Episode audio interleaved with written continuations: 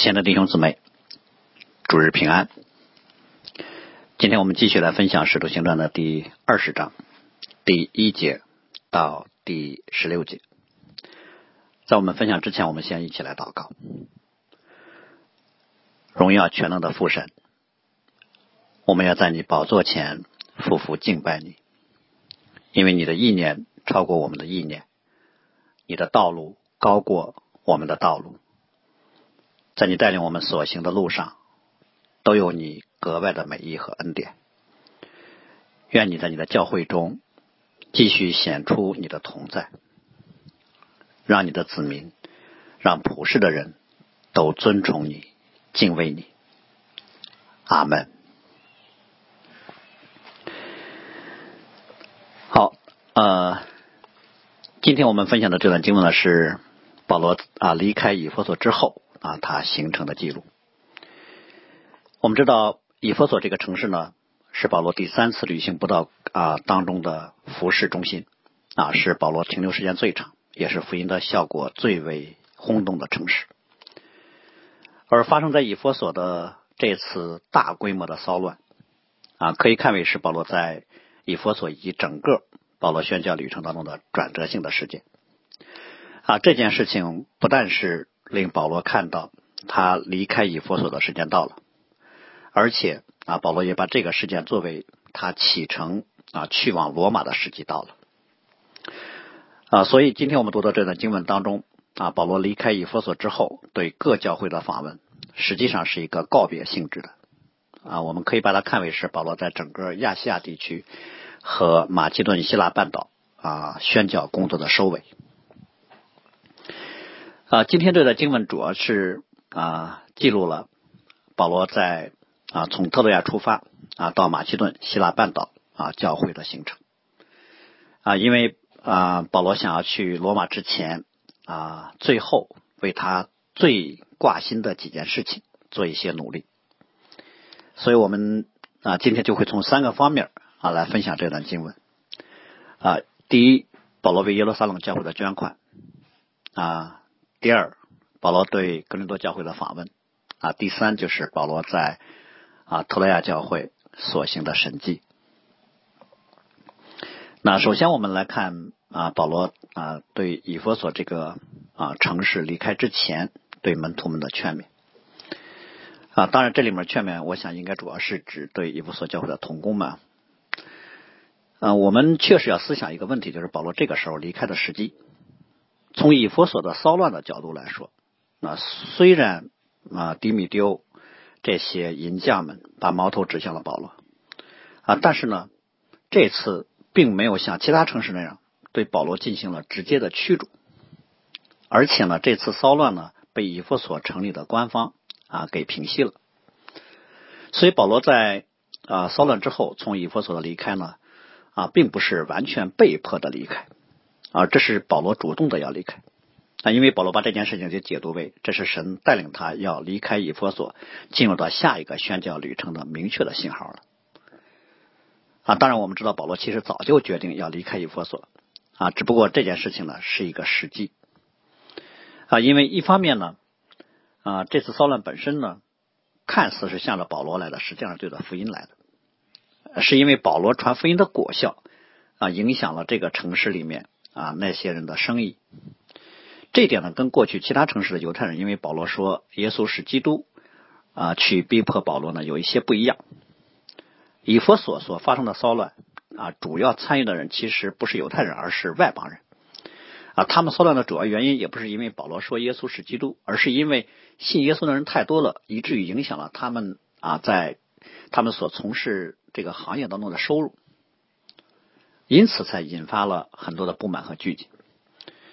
所以这次以弗所的骚乱的动静非常大啊！但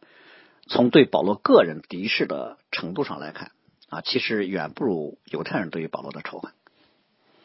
啊。实际上，我们都可以这么说：假如保罗在这个骚乱之前的某个时间啊先行离开了啊，福音却继续兴旺下去了，那么其实保罗在不在啊，就他本人在不在，这个骚乱可能都会发生。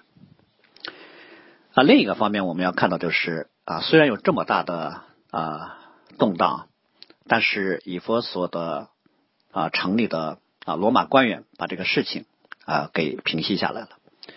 啊，这也就表示呢，后续其实外在对于教会的批判和压力啊，并没有那么大，而这种从民间所发起来的对于福音的反对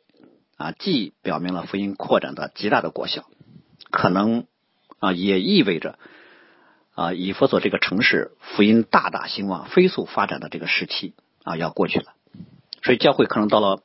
要向下扎根、向内建造，要在这个城市立定脚跟。啊，要开始去对抗世俗、对抗异教的冲击啊，要去稳步发展的时期到了。那这就表明保罗在这里的福音使命完成了啊，保罗可以离开了啊。现在就是以弗所教会独立去面对压力啊，独立去建造成长的时候了。所以保罗可能就借着这次的事件啊，让以弗所教会的同工们开始意识到他们在教会当中的神给交付给他们身上的带领和牧养的责任。呃，所以保罗的劝勉可能主要是给他们的鼓励和提醒啊，鼓励他们要勇于承担起牧养教会的责任啊，提醒他们啊，在有些方面要格外的谨慎和警醒啊。但不管怎么说，这个时候保罗的离开对以弗所教会来说可能是一个挑战。呃，虽然这次骚乱不是对教会的直接逼迫，但是对于以弗所教会还是有很大的压力的啊。所以可能会有人说，教会面对。啊，征战面对压力的时候，保罗难道就不应该啊多留一段时间，等教会更稳定了、更成长了啊再离开？啊，所以这个时候保罗的离开呢，确实啊需要和以弗所教会的同工们有一些更深入的沟通。那具体啊劝勉的内容呢，可能就是啊下一次主任要分享的啊保罗后面啊他在米利都的时候，把以弗所的长老请过来啊所讲的那一篇啊临别赠言。那很显然呢，这次保罗离开就已经做了不再回来的准备啊，就像我们前面说的啊，其实，在骚乱发生之前，保罗已经决定要离开了，并且已经规划好了下一个阶段的行程。所以，使徒行传十九章二十一节，我们的经文啊就说啊，这些事儿完了，保罗心里定义，经过马其顿、亚该亚就往耶路撒冷去。又说，我到了那里以后，也必须往罗马去看看。所以我们看见保罗其实已经。啊，清楚的知道他下一个下一个阶段要去哪里。那保罗离开以弗所之后啊，既然他的行程规划很清晰，就是马其顿和希腊半岛的众教会啊，那么我们啊就看到保罗选择了一个向上，也就是说，保罗没有啊选择直接。啊，就从以弗所出发到格林多去了。他没有选择这条路线，保罗选择了一个向上往北的路线。啊，他再一次去访问特洛亚这个城市，然后呢，跟第二次旅行步道进入马其顿一样，从特洛亚坐船啊，并且沿着和第二次旅行步道一样的路线去访问啊马其顿的众教会，然后进入希腊半岛。这次保罗对于马其顿和亚该亚教会的访问呢，啊，有两个，一方面是访问啊，同时带着两个非常重要的目的。啊，第一个啊，保罗要解决的问题啊，就是他想亲自再去一趟哥林多教会啊，他想把哥林多教会内部的问题以及和他个人之间的纠葛啊，这一次就处理好。啊，哥林多教会有很多问题啊，这些问题保罗在以弗所的时候就已经知道啊，因为哥林多前书记载说，格莱舍家的人啊，曾对啊曾经对保罗提起啊，说他们中间有纷争。那实际上保罗在处理哥林多这些啊问题的时候呢？在哥林多前书之前啊，已经写了给哥林多教会有一封信，或者说至少写了一封信啊。这封信呢，在哥林多前书里面就已经提到过，而且哥林多教会呢也给保罗有过回信啊。在啊，保罗在啊再次跟他们回信啊，写哥林多前书这封书信的时候呢啊，已经先派提摩太去他们那儿去了。所以根据呃这些材料呢，或者这些。啊，保罗书信当中所提供的啊这些记录，我们知道更多前书呢，应该是在保罗呃以弗所服侍期间的后期，应该是最后一年啊来写给哥林多教会的书信。在哥林多前书之后呢，保罗应该还写了一封非常严厉的书信啊。这封书信呢，在哥林多后书里面提到过，呃，据说这封书信已经失传了啊，但是这封书信呢，应该是委托提多送过去的。呃，并且产生了很不错的效果，但是保罗自己他对于这一封严厉的书信呢，心里有很大的不安啊，他忐忑不安啊。就在他内心这种焦急的情况之下呢，他从以弗所离开啊，他去特洛亚啊，迎着提多。也就是说，提多的旅行路线有可能是从以弗所直接就去了格林多坐船啊。然后呢，保罗还同时委托提多呢，顺便啊去其他几个啊城市的教会看一看。所以提多应该是啊自下而上，也就是说啊从南往北。啊，依次访问过去，哎，然后正好从菲律比到特洛亚，然后再走陆路返回回来，啊，可能之前对提多的路线就这么规划的，所以呢，那保罗呢，在这种内心焦急的情况之下，啊，他就选择从以弗所啊，就直接先到特洛亚啊去迎着提多，啊，但是呢，在特洛亚他没有遇见提多，可能那时候提多还在路上呢。啊，他心里面啊这种不安催促他，很快就从特洛亚啊去了菲律宾。那在菲律宾就等到提多了，并且从提多这听见了好消息，那就是格林多教会的人愿意悔改，愿意跟保罗恢复关系，这让保罗特别高兴。所以保罗立刻就在菲律宾写了格林多后书啊，然后让提多再一次交给提多，让提多马上再跟格林多教会送过去。啊，然后保罗自己再一次经过啊，铁萨罗尼加、比利亚啊，去往格林多，然后在格林多呢住了三个月，啊，就在这三个月当中呢，保罗写了著名的啊罗马书。所以我们看到，在路加的笔下呀，啊，保罗离开以弗所之后呢，两三节经文就到了格林多，啊，但是呢，保罗呢，实际上呢，这两三节经文当中，他啊经历了很多啊，他的情绪啊。他所啊做的事情啊，这里面都没有记载啊。我们可以从保罗所写的啊其他书信当中呢啊，可以看到啊这一路啊保罗心境的变化啊，特别是我们看到保罗对于教会内心当中那种啊丰富细腻的情感啊，虽然他跟哥林多教会之间有很大的冲突，但是呢，这并不表示。啊，保罗内心觉得这无所谓，反而呢，这个冲突其实在他内心当中造成了很大的伤痛啊。同时呢，这个关系一恢复，我们就啊看到保罗内心当中的那种喜乐。所以他离开以弗所，其实他内心的情绪并不高涨啊。赶到菲利比的时候呢，内心里面依然非常的着急啊。但是再从菲利比出发的时候，他的心情一下子放松下来了啊，非常的高兴。好，这是保罗要去访问。呃，马其顿和亚该亚的教会的一个主要的啊目标。那第二个还有一个非常特别的地方啊，就是这一次保罗访问马其顿和希腊众教会，有一个很重要的目的，就是为耶路撒冷教会来募捐。那这件事情呢，其实在保罗的啊书信当中都提到过啊，比如在哥林多前书，保罗就说。论到为圣徒捐钱，我从前怎样吩咐加拉太的众教会啊，你们也当怎样行。每逢七日的第一日，个人要照自己的进项啊抽出来留着，免得我来的时候你们献丑。那等我来了啊，你们写信举荐谁，我就打发谁，把他们啊把你们的捐资送到耶路撒冷去。在到到哥林多之后，保罗在写罗马书的时候，再次向罗马的教会也提到了这件事。保罗在罗马书的十五章说。现在我往耶路撒冷去供给圣徒，因为马其顿和亚该亚人乐意凑出捐献给耶路撒冷教会当中的穷人，所以我们会看到保罗一直想让外邦教会和犹太教会之间啊，因为律法传统的关系所带来那些隔阂呢能够消除，所以他这一次在外邦教会的捐献啊，虽然是给耶路撒冷教会啊有生活上有困难的肢体，但主要的目标一方面是为了帮助他们。有一个很重要的目的，就是为了让外邦的教会和耶路撒冷教会的关系能够亲近起来。好，然后啊，等保罗到达格林多的时候呢，啊，他在格林多就住了啊较长的一段时间啊。这个时间可能因为是冬天啊，航行的话那个航线啊不太容易啊出行，所以呢，保罗就留在了啊格林多。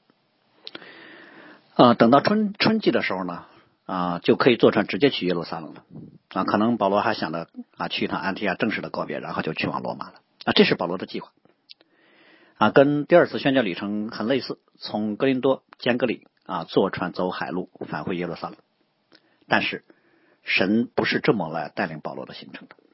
因为他不能从格林多坐船直接回耶路撒冷，他不能走这条快捷的路线。为什么？因为犹太人要设计害他。那很可能是啊，格林多的犹太人准备在保罗坐船的路上来谋杀他。我们知道啊，在啊海面上。把一个人啊扔下去啊毁尸灭迹是很容易的一件事情，因为保罗计划去往耶路撒冷的时间跟各处散居犹太人坐船去耶路撒冷过节的时间是重合的，所以这个时候呢，可能每天都有犹太人从啊各处去往耶路撒冷。这样的话，不是说保罗说，哎，我知道今天晚上有一些人想谋害他，而是可能人家就在这一段航行的过程当中啊每天。可能都有人安排，所以这就不是错开一两天的行程的事情了。嗯，所以呢，保罗就没有办法，他就他就定义要从马其顿回去，就是保罗改了路线，他不再走啊海路，他向北去走陆路，绕一个大圈，然后从特雷亚再坐船回耶路撒冷。啊，我们要知道，保罗改变路线呢，不完全是为了自身的安危啊，他并不是说哎。他考虑他，他要安全的能够啊去往啊耶路撒冷。还有一个很重要的原因，就是我们刚才提到的，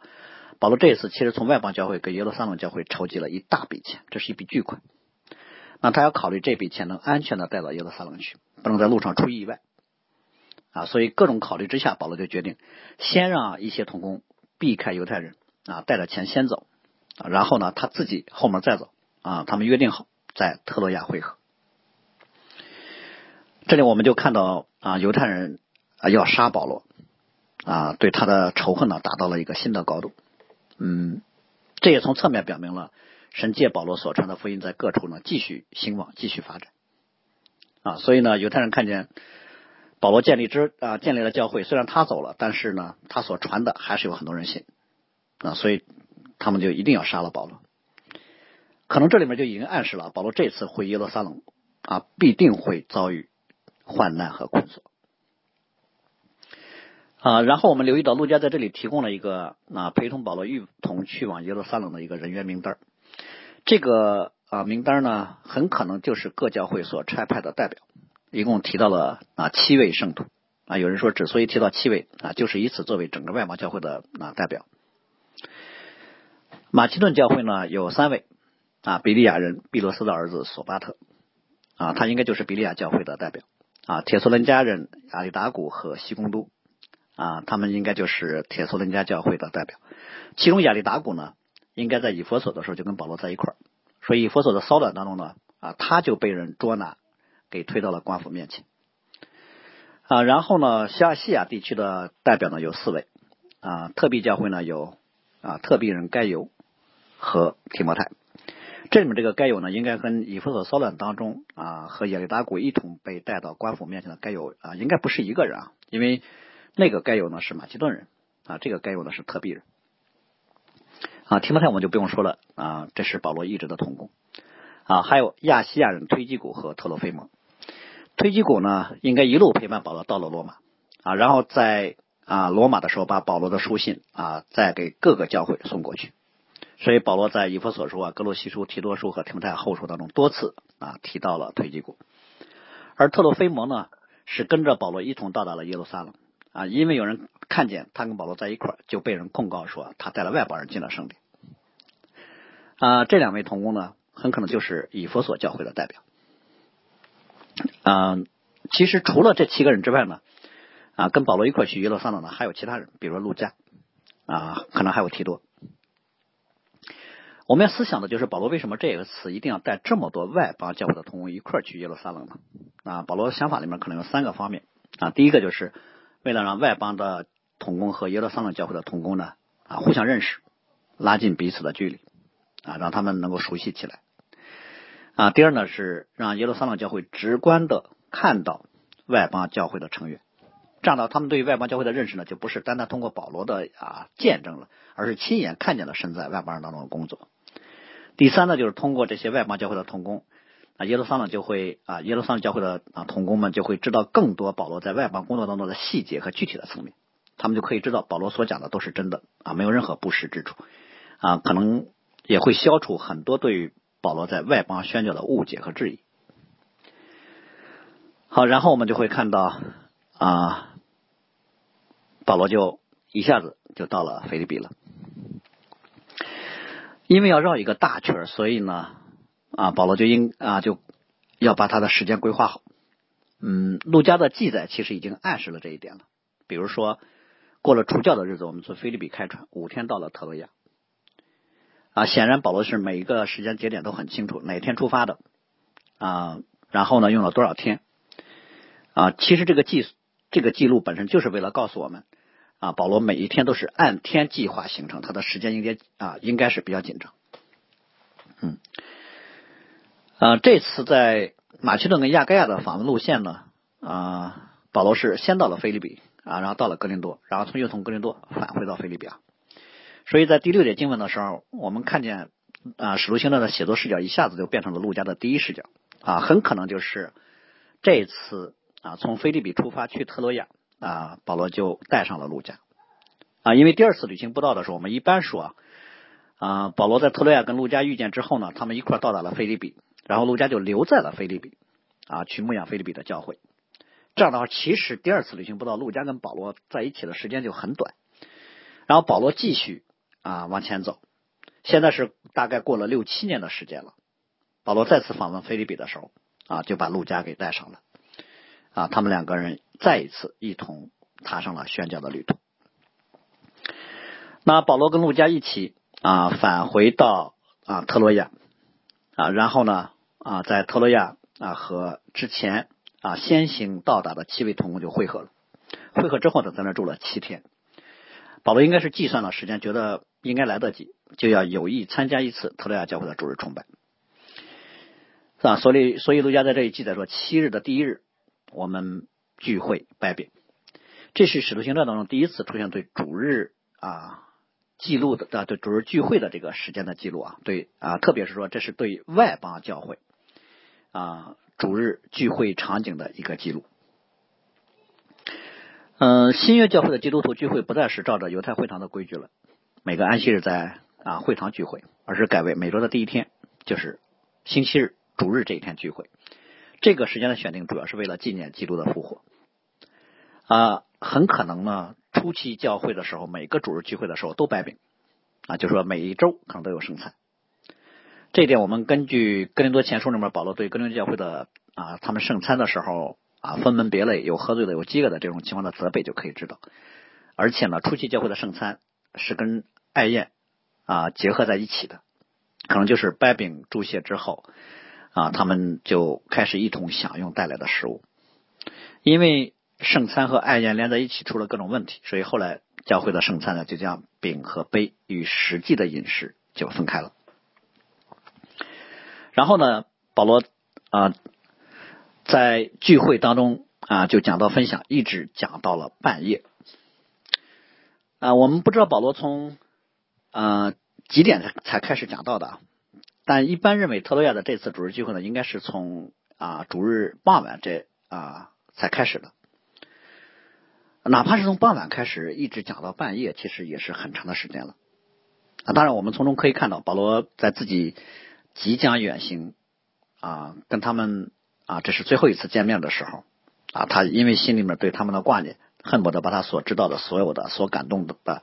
这一次啊讲到都给讲出来。可能我们今天已经有很少连续听到几个小时的经历，我们现在一般讲到都四十五分钟啊。最长啊也不超过一个半小时啊，比较大强度的培灵讲道呢，基本上都是在营会啊，或者有些圣经课程啊，可能在啊过去的时代，不但是保罗这个时代，可能是在宗教改革之后啊，很多教会的传统当中讲到都是讲很长的时间，两个小时或三个小时啊。但不管怎么样，我想啊，在今天我们都要求神赐给我们渴慕他话语的心。嗯，也可能特利亚教会的弟兄姊妹，他们也知道保罗这是最后一次跟他们见面了，所以这天晚上来的人就格外的多啊，教会的人数格外的整齐。啊，很多人可能是白天工作的一天啊，晚上还要带着疲劳的身体来聚会啊。但我们要说啊，哪怕来了打瞌睡，那甚至睡着了，那也要来。很多的时候，我们甚至说，只要来参加聚会，就是圣灵的同在和恩典。啊，当然，今天晚上是一个更加特殊的时啊时间啊啊，这是保罗最后一次在特莱教会来讲道啊，甚至保罗觉得这是跟他们的诀别了，以后见面只能在天上见面了，所以保罗就在不知不觉当中就讲到了深夜。啊，这天晚上的聚会呢，确实很不寻常，不但讲到的时间很长，而且还出现了一个意外。啊，一个名叫有推骨的少年人从三楼摔下去了。啊，陆家的记载里面是扶他起来的时候已经死了。首先我们要说啊，陆家作为医生啊，说有退股已经死了啊，这就是一个专业的判断啊。然后呢，陆家在啊写作《使徒行传》的时候，这是被圣灵感动所写下来的，说有退股死了，那就是对事实的记录。所以，如果有退股已经死了，那么后面保罗说他的灵魂还在他身上。那就是对有退股从死里复活的宣告，并不是他说啊，他已经啊，他只是昏过去了，还没有死。然后神借着啊保罗在他身上听了听啊，看听见还有心跳，就说啊，他的灵魂还在他身上。不，神借着保罗的手，真的行了神迹奇事。所以这一次发生在主日聚会当中的有推骨的坠楼的这个事件啊，首先是一个令人惊慌和难过的意外啊，第二个这是一个令人惊奇的神迹奇事。啊，这就是我们对这个事件的啊最基本的解读，就是他真死了，保罗也真让他复活了。啊，首先这是一个意外啊，啊，保呃陆家呢就特别说啊，当时聚会的时候有一个那个聚会的房间有一个细节，就是我们聚会的那座楼上呢有好些灯烛。这是陆家从一个医生的角度对于有退骨坠楼原因的一个说明。啊，在那天晚上，可能房间里有很多人，还点了很多灯，那势必呢就会缺氧。可能又是夏天，啊，又到了深夜，白天呢有退股还干活，啊，晚上来来聚会，听到的时候就很疲劳了。讲到的时间又很长，空气又不好，很容易打瞌睡。但有退股是个少年人，他为了凉快点，可能为了多呼吸一些新鲜空气，就没有考虑这个危险性，就坐在了那个容易掉下去的那个窗台的位置。所以这很多因素综合起来，他就从窗台掉下去了。嗯，如果我们要考虑这些因素啊，天热人多啊，灯多啊，劳累沉睡，又是三楼的窗户，可能这既是意外，从宝教也是一种必然。啊，当然有人说，主日崇拜呀，这是在敬拜神，上帝难道没有格外的保守的恩典吗？当然有，对，只是上帝工作的方式呢，可能有三种啊，一种就是。即使这些容易发生意外的条件都具备了，在看似必然会出问题的情况下，神可以保守，不让意外发生。啊，我们生活当中其实有很多是这种情况。啊，第二种情况就是神允许意外发生，然后也像保罗这样能够行一个神迹，把这个事儿给挽回回来。啊，这种情况其实并不多见。那第三呢，更常见的就是意外发生了，也没有神迹奇事，我们承担这个后果，借此学到一些功课。啊。知道怎样能够啊更好的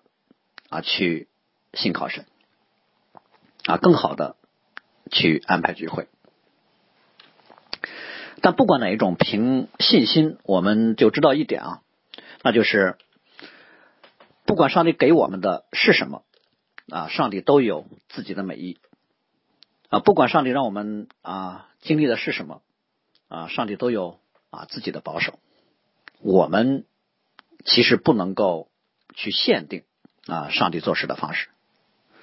我们只要在我们该做的事情上去尽心竭力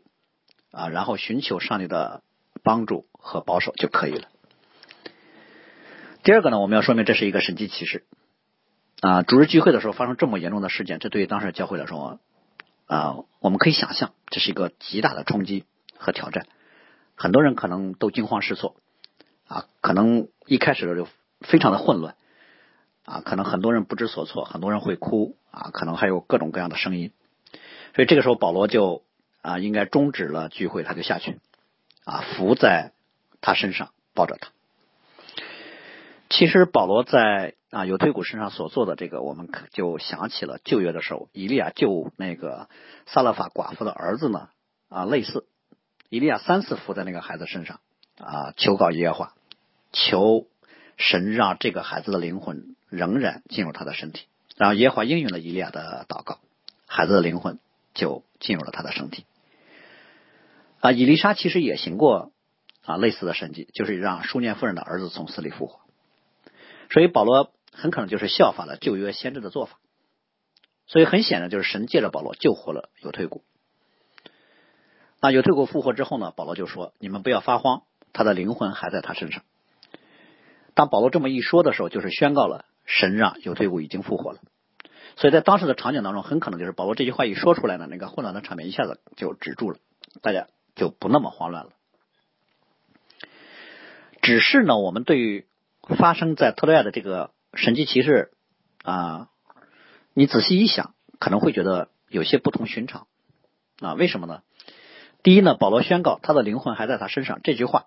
容易让人理解成有退谷其实没死，只是昏过去了啊。他的灵魂其实并没有离开他啊。保罗检查了一下，发现啊他还活着，似乎是。保罗用这句话的说明的时候，似乎是保罗刻意在避免让众人一下子认出来啊，神借着保罗在犹推古身上行了一个让死人复活的大神迹。所以，我想，可能保罗也的确是在淡化当时啊众人对于这个复活神迹的关注度啊，有意把大家啊引导为这确实发生了一个意外，但是经过处理了，没有留下严重的后果。第二点呢，我们要看到的就是保罗在宣告之后呢，让有推古呢继续休息，然后他带领大家重新回到楼上，继续掰饼啊，继续讨论，直到天亮。好像给人感觉，在保罗看了这件事不算什么大事似的。啊，我们要知道这件事可能正发生在掰饼的时候啊，所以保罗在宣告了有推古复活之后呢，啊，安顿有推古去休息，然后他又上去掰饼吃了，谈论很久，直到天亮，这才走了。那显然，如果犹推古没有复活的，我们知道保罗不可能先做一个虚假的宣告，然后若无其事的上去啊。我们继续圣餐，圣餐之后还讲到，还分享，还讨论啊，一直到天亮。那既然保罗宣告了，而且回到楼上了啊，主日崇拜接着继续，那就保表明了保罗非常清楚的确信，犹推古的确已经复活了。嗯，只是呢，犹推古太累了，可能啊，他需要休息，那就让他休息。在宝宝看来，犹太国在休息，那我们继续主日崇拜啊，不受什么影响。所以这里面就有一个什么问题呢？有推骨不是立刻就起来行走，他是躺到了天亮才回到聚会的房间里来。保罗在宣告了他的复活之后，他没有马上就起来，可能他就躺在那儿恢复到了在窗台上睡着之前的状态。这样的话，他的复活就给人留下了一个有可以有各种猜想的模糊的空间。从他坠楼摔死。啊，到复活到行走之间有一个缓冲期，所以这就不是一个让人觉得这不是一个典型的神迹事件。那当时在现场的人可能就会有人说：啊，他真的从死里复活了吗？如果他活了，为什么不站起来行走，还躺在那儿呢？可是靠近保罗弟兄姊妹，看应该已经看见了，有退伍确实恢复了呼吸啊，就知道他已经活过来了啊，只是还没有站起来。那这些人当中可能会想：有退伍真的死了吗？那是不是只是昏过去了？啊，就像我们刚才说的，保罗是不是伏在他心啊胸口上，听见了他的心跳，就说他没死，躺会儿就好了。那我们需要再次强调，犹太狗其实不是昏迷，而是真死了。那保罗宣告他灵魂还在，就是真的他复活了。至于为什么没有让犹太狗立刻起来行走呢？那我想，可能在很多人觉得这样不会有难难道不是有更大的轰动效果吗？啊，难道不会借这个神迹兼顾众人对上帝的信心吗？但我想，可能上帝的心意正是要借着从复活到行走之间有一个躺卧的时间缓冲，就缓冲了这个神迹对于人心灵的冲击和吸引力。嗯，因为就更坚固众人的信心吗？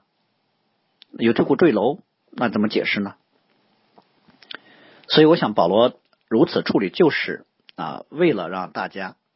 在主日的时候面对这个事件的时候啊，心灵里面。啊，能够不被这个事件啊完全的给吸引走。啊，很可能也也考虑到啊，不要引起那么大的轰动啊，不要让其他人啊，当时整个城市啊都因为这件事情啊而知道而轰动，所以保罗可能还是啊不想让自己跟同工们被更多的人关注到，所以我们呃看整个有退股复活的过程，再加上保罗的处理方式呢啊，都看到这是一种啊给人有一种啊有意要低调处理啊要淡化神迹色彩的做法，嗯。尤其是保罗回到楼上继续主日崇拜，让人觉得好像只是发生了一个无足轻重的小事儿啊，很快处理好了啊，大家该干什么干什么。呃，可能还有另外一个原因，就是在主日的时候呢，尤其是在圣餐纪念基督的死和复活的时候，圣灵呢让基督从死里复活的能力借着保罗运行在了犹退谷的身上，让这个少年人从死里复活了。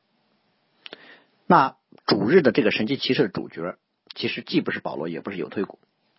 而是圣徒聚在一起，以掰饼来纪念我们的主耶稣基督。所以，也有可能保罗是不想让这个意外和随后的神迹把众人目光都给吸引走，他竭力把众人的心思聚焦在复活之主的身上。那这个神迹的最后，就是敬拜都结束了之后，保罗要走的时候，有退股上来了。嗯，有人把那个童子活活的领来，得到安慰不小。啊，这里的安慰不小呢，很有可能就是指到这个时候，众人看见有腿骨啊，活生生的站着行走上来了，啊，才算是真松了一口气。我们要知道，虽然保罗宣告了这个孩子没死啊，他现在就休息呢，啊，大家回去继续掰掰饼分享啊啊去交流，但是你要知道，很多人内心可能还在半信半疑或者忐忑不安当中啊，虽然一直在继续注入崇拜，可能啊对有些人来说。嗯，他不是那么的平安。现在亲眼看见犹退谷重新走上楼了，我想大家的心一下子啊就松弛下来，可能保连保罗也一下子就放松下来了，因为他们都看见了一个完全恢复正常啊，不单单是从死里复活，而且是从疲劳啊恢复了活力的少年人。好，那从特利亚出发，嗯，保罗就选择了他自己一个人。应该是他自己一个人啊，走陆路啊，然后呢，其他的几位同工呢，他们走啊水路啊，他们坐船啊去往下一个城市啊去亚说。那保罗呢，走陆路过去啊，应该说保罗其实是有意这么选择的。嗯，他主要的原因可能还是啊，尽量避免啊让人看见啊他跟同门在一起。嗯，甚至啊，可能保罗跟同门都已经商量好了一个行程。就是他们这一次呢，啊，船只和航线的选择啊都不在以弗所停留，所以他们是那有意选择了一个啊比较偏僻的啊非主流的航运路线啊，避开了以弗所路线，因为当时以弗所是当当时整个亚细亚地区的中心城市啊，几乎所有的船只都会在以弗所停靠的，所以呢啊为了啊避开以弗所。啊，他们选了一个稍微嗯不那么引人注意、偏僻一点的那个路线。这样的话啊，保罗跟同工们啊会合之后啊，从亚硕啊到米推利尼啊到基亚的对面啊到萨摩，就到了米利都啊。米利都这个城市呢啊也是一个在在当时也是一个重要的港口，但是啊它比以弗所就要啊小一些，而且呢是在啊以弗所的南边。嗯，大概距离以弗所有五十公里左右。保罗不想在以弗所停留的主要原因呢，啊，是他还是想要啊赶在五旬节之前能到耶路撒冷。啊，一方面呢，啊，因为他身上带着啊巨款啊给耶路撒冷教会的捐献；另一方面呢，啊，一个可能的原因就是保罗在外邦人当中传去传福音啊，使得很多犹太人对他的敌意很重啊，甚至连不信啊。不但是不信的犹太人恨他，甚至连信主的犹太人对他也有很多的猜忌啊！大家都传说保罗不尊重旧约律法，所以保罗也想借着在耶路撒冷去过五旬节啊，来消除一些对他的猜疑和误解。呃，我们对这段经文的简单的总结，那就是这是保罗第三次旅行不到的后半程路线的啊行程的记录。啊，在这个行程记录当中呢，我们看到了保罗内心当中的两个啊方面的展现。第一呢，就是他已经决定要去更远的地方宣教。所以他把这次对于马其顿、希腊和亚细亚教会的探访呢，看为这是他们啊，他和他们之间的最后一次见面。啊，或许啊，将来还有见面的啊可能性，但是保罗却做了从此不再见面的准备。啊，我们要知道，这个时候保罗的年龄已经将近六十岁了啊，可能是五十八岁多一些。去往罗马的长途的舟车劳顿啊，还有各种意外，他随时可能丧命。那更不要说要去更远的西班牙啊，路上更是有各种意想不到的危险。所以保罗其实已经做好了这次一去啊就再也回不来的准备。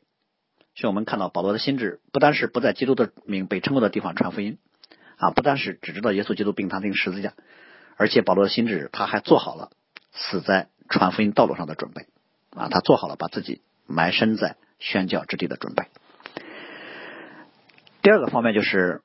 虽然保罗一直带着一种为主舍命的心智在服侍啊，但是他在具体行事的时候却是又谨慎又智慧啊，他不是凭着血气和仁义在蛮干。比如在面对以弗所骚乱的时候，他本来是要向前，他要进去的，但是很多人劝他，他立刻就判断出来，如果他进去，可能会让事态就扩大了。比如说这次面对犹太人想要在船上谋害他，他立刻就改变了路线。哦，我们知道保罗其实不单是这一次啊，他每一次的旅途都不是那么顺利，有各种危险啊，有各种意外。但这次格外的陪着他的同工身上又带着啊所筹集的那个款项啊，我们要知道那个时候的钱其实就是以金银等方式带在身上的，所以保罗知道自己的身份敏感啊，很容易吸引别人的啊注意力，所以不管是从钱的安全，还是他自身良心的清洁的角度，他都要谨慎的处理这一大笔钱怎么才可以安全的带到耶路撒冷。所以这一路的整个行程安排，我们都会看到，他第一自己并不触碰这笔钱，第二呢，啊，他让童工们带着，也尽量的啊，让童工们啊跟他分开啊来走。啊，第三，我们也看到保罗其实在服饰当中的艰难和劳苦，他做外邦人的使徒啊，在各种危险和难处当中去建立教会，但同时他还在努力让外邦教会和犹太教会去合一。所以他一方面承受着自己同胞的各种逼迫啊，包括犹太基督徒对他的质疑，同时他还在做和睦和关系亲近的努力啊。所以我啊最后呢就以保罗在写给哥林多教会啊，就是在哥林多后书当中的一段经文啊，来作为今天啊正道的结束。在哥林多后书的六章三到十节，保罗是这样说的：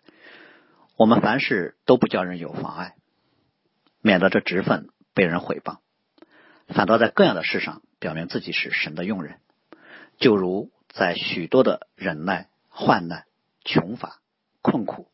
鞭打、监禁、扰乱、勤劳、警醒、不实、廉洁、知识、恒忍、恩慈、圣灵的感化、无伪的信息、无伪的爱心、真实的道理、神的大能、仁义的兵器。在左，在右，荣耀、羞辱、恶名、美名，似乎是诱惑人的，却是诚实的；似乎不为人所知，却是人所共知的；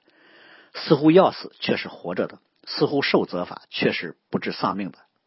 似乎忧愁，却是常常快乐的；似乎贫穷，却是叫许多人富足的；似乎一无所有，却是样样都有的。我们一起来祷告。是的，主啊，你曾应许给保罗说：“我的恩典够你用的，因为我的能力是在人的软弱上显得完全。”我们也为你的仆人啊对此的回应来感恩，因为他说：“我更喜欢夸自己的软弱。”好像基督的能力复庇我，我为基督的缘故，就以软弱凌辱、极难逼迫、困苦为可喜了的。因为我什么时候软弱，什么时候就刚强了。愿今天我们这些归在你名下的子民，也能如此靠着你，凡事刚强，在凡事上都有你的引导和同在。因此，我们无论面对什么事情，都有从你而来的智慧和应对的能力，也让你的名被人尊大，让人都来认识你。祷告奉我主耶稣基督的名，阿门。